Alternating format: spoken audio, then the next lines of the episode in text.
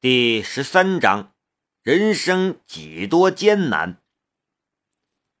看到那雅致的小院，才让南明的心情好了起来。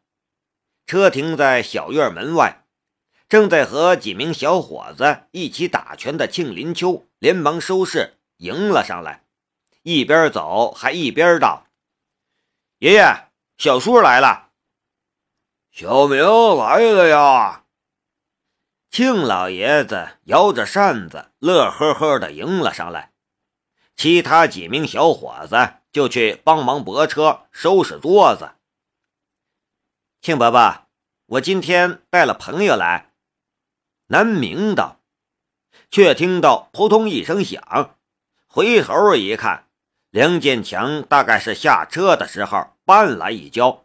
直接趴在了地上，摔了个狗啃泥。王世豪离他比较近，连忙上前去拽他，但他的脚就像是软了一般，扶了好几次才把他扶起来。梁建强开口要说话，就看到庆老爷子一双眼睛杀气凌然，吓得他一个机灵，顿时脚也不软了。麻溜的站直了。庆老虎，犹记得当初参加军演时，庆老虎那威风的样子。若不是当初庆老虎的一句勉励，几次提点，梁建强就不会是现在的梁建强。这中间的恩情永世难忘。时隔二十多年。庆老虎早就不是当初军中虎将，梁建强也不是毛头小伙子，但那骨子里的敬服却丝毫不减。只是老爷子看向南明，特别是南明和张飞林稍稍勾搭在一起的手指时，那柔和的眼神是怎么回事？小明啊！今天带朋友来了呀！今天天热呀，赶紧去屋里吹吹空调啊！庆老爷子说话的声音都打卷儿了，哪有那当年一声虎吼，万马齐喑的威风？听得梁建强全身发毛，鸡皮疙瘩都起来了。张飞林和王世豪跟着南明进了正厅，冰镇饮料端上来，空调吹起来，顿时一身舒爽。梁建强哪像他们那么没心没肺，他压根儿没敢进正厅，呲溜一声钻进厨房，脚跟一并，右手一抬，就打算敬礼，手打住。庆老爷子一摆手：“你进厨房做什么？今天你是客人，回去坐着去。”这再给梁建强十个胆子，他也不敢吗？他舔着脸道：“那我在厨房打打下手。”你会什么？别给我添乱！四十多岁的人了。还像个毛头小伙子，庆老爷子毫不留情地呵斥了两句。被呵斥了，梁建强却觉得心里踏实多了，甚至全身都舒坦了。立正应了一声是，原地转身，提起拳头就要跑步离开。这一套多少年没做过了，却还没生疏。等等！庆老爷子却又叫住他，让他差点又趴地上。那小女娃是谁呀？给我好好说道说道。庆老爷子一脸八卦样。不管南明来还是不来，每天早上起来，老爷子都是备齐了各种材料的。若是南明来，就做给南明吃；若是不来，就看心情，是好好做一顿，还是随便应付一下，喂饱了自家孙子和几个卫士了事儿。老爷子毕竟是功底深厚，随便处理一下也是远超外面的饭店。这几日，庆林秋几个人可是大饱口福，连带着腰带都松了一扣。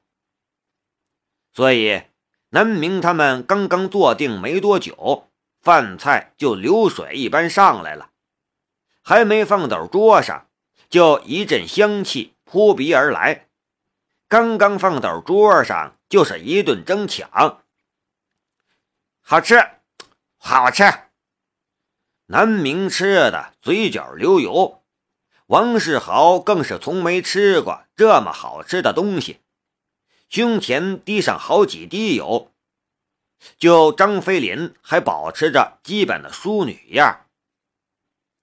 庆老爷子就搬个凳子。坐在旁边，微笑着看着这仨年轻人吃饭，慈祥的，好像想图谋不轨似的。庆林秋背着手站在他身后，心想：今天老爷子心情不错，晚上估计也有口福了。梁建强就坐辣了，半边屁股挨着椅子，紧着扒饭。别说夹菜了，动作大点都不敢。一边吃饭，还一边偷眼看着吃的正开心的南明。本来觉得这小子已经够不可思议了，却没想到这小子竟然连庆老爷子都认识，而且还让庆老爷子帮他做饭。而偏偏不论是庆老爷子。还是这几位看起来像卫士的年轻人，还是南明自己，都觉得理所当然似的。亏得刚才自己帮南明开车的时候，还心中想：我堂堂局长给你开车，有点纡尊降贵了。纡个屁的尊，降个头的贵呀！这小子是真正的贵人呐！梁建强暗中掐了自己好几下子，确认自己不是在做梦，然后就开始飘飘然起来。庆老虎亲手给我做饭，死了都值了。就在此时，梁建强的手机响了，梁建强拿出来一看，连忙接了起来，压低声音说了几句。顿时严肃起来，是，保证完成任务。南明几个人都抬头看了过来。梁哥，怎么了？有任务。看庆老爷子也探究的目光扫过来，想了想，说道：“刚才酒桌上得到消息，苏畅公司的夏一瑶总裁。”打发了自己的助理去应付招商局，自己已经去微服私访去了。县里下了死命令，一定要将夏总裁找出来，绝对不能让他看到不好的一面。夏总裁就是想投资开发区的那个？南明问道。对，就是那个。梁建强把手机揣回去。亏得酒桌上把汤助理喝倒了，这才套出来消息。我得回去部署去了。去吧，这是造福一方的事儿，好好干。庆老爷子点点头，叮嘱了两句：“是，那我去了。”梁建强并了并脚跟，大步走了出去。不知道。我爸怎么样了？张飞林却没心情吃饭了，小眉头皱成了个疙瘩。本来没什么事的梁建强都被拉回去了，而他爸爸就在主战场，把汤助理喝倒了。张全镇能好到哪里去？酒场如战场，南明之前听到这句话。现在却是懂了。若不是在酒场上干翻了汤助理，怎么能得到这种重要军情？若是就任由夏总裁自己到处探查，不知道会出什么事儿呢？这是关系整个县里生死存亡的大事，可不能等闲视之。吃完饭，庆林秋把借来的那辆现代开了出来。载着三个人离开，一边开车，他一边竖着耳朵听着后面小儿女的对话。刚才那伯伯做的菜好好吃，而且觉得老伯伯好慈祥啊。这是张飞林，慈祥，你是没见过我家老爷子发飙啊！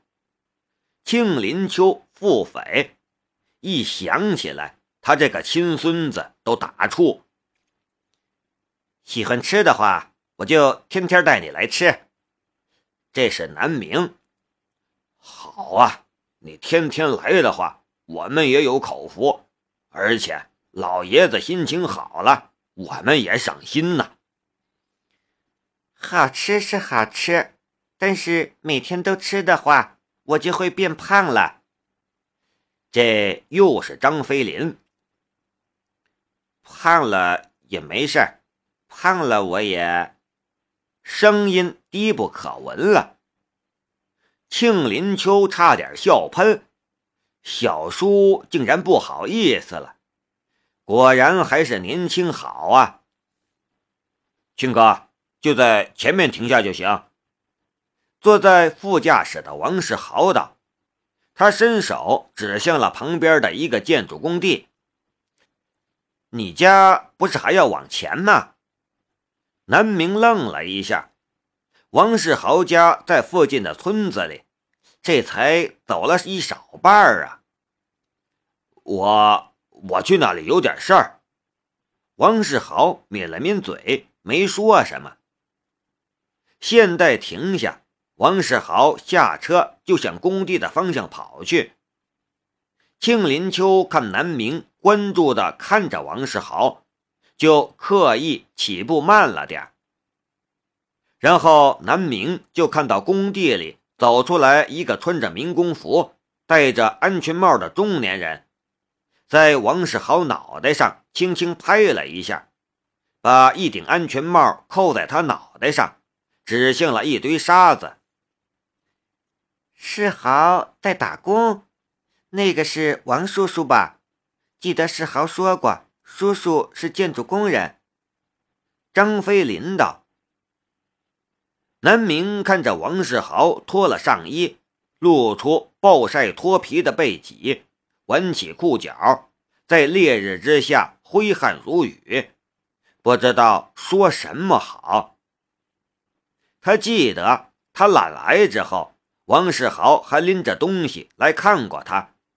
一箱子牛奶和一大袋水果，再想想今天王世豪连二百块钱的份子钱都拿不出来，还需要去打工赚学费，心里就堵得慌。他的两个朋友施洪生脑袋活络，人也聪明，虽然整天玩耍，却依旧可以考上二本。而王世豪则属于脑袋比较笨的那种，学习本就吃力，还经常和他们两个玩在一起，反而用在学习上的时间不多。之前南明还经常帮王世豪一下，但自从他懒癌之后，最关键的几个月时间却一直不在学校，最终差了两分，只考上了一个三本。这一点上来说，南明觉得自己对不起王世豪，但王世豪却什么也没说过。手心一软，却是张飞林的小手握住了南明的手。飞林，既然不用送世豪了，那我送你回去。南明问张飞林道：“我今天带了相机出来。”我们去码头吧。张飞林道：“他可不想这样就回去。高中三年，他都没有一张能永远珍藏的照片。”南明下意识地看向能量槽，却惊讶地发现，第二格已经有一大半了。怎么会这么多？此时的南明哪里还记得不要犯傻的自我戒律？这么多能量，就算是走个来回都够了。便点点头：“好啊，我们去河边。”话一出口，南明就觉得自己的心情突然飞扬了起来。有多久不曾去河边玩耍？有多久没有这种神采飞扬的感觉了？好久好久了。沉浸在幸福感中的南明，甚至没有注意到能量条正在悄悄滋长着。现在在码头附近的一处小广场停下，杨柳依依，在河边留下一处处树荫。运河正在高水位。河面浩荡，波光粼粼，河边芦苇摇曳，偶尔有往来的驳船响起汽笛，声音远远传出去，惊起了芦苇中的飞鸟。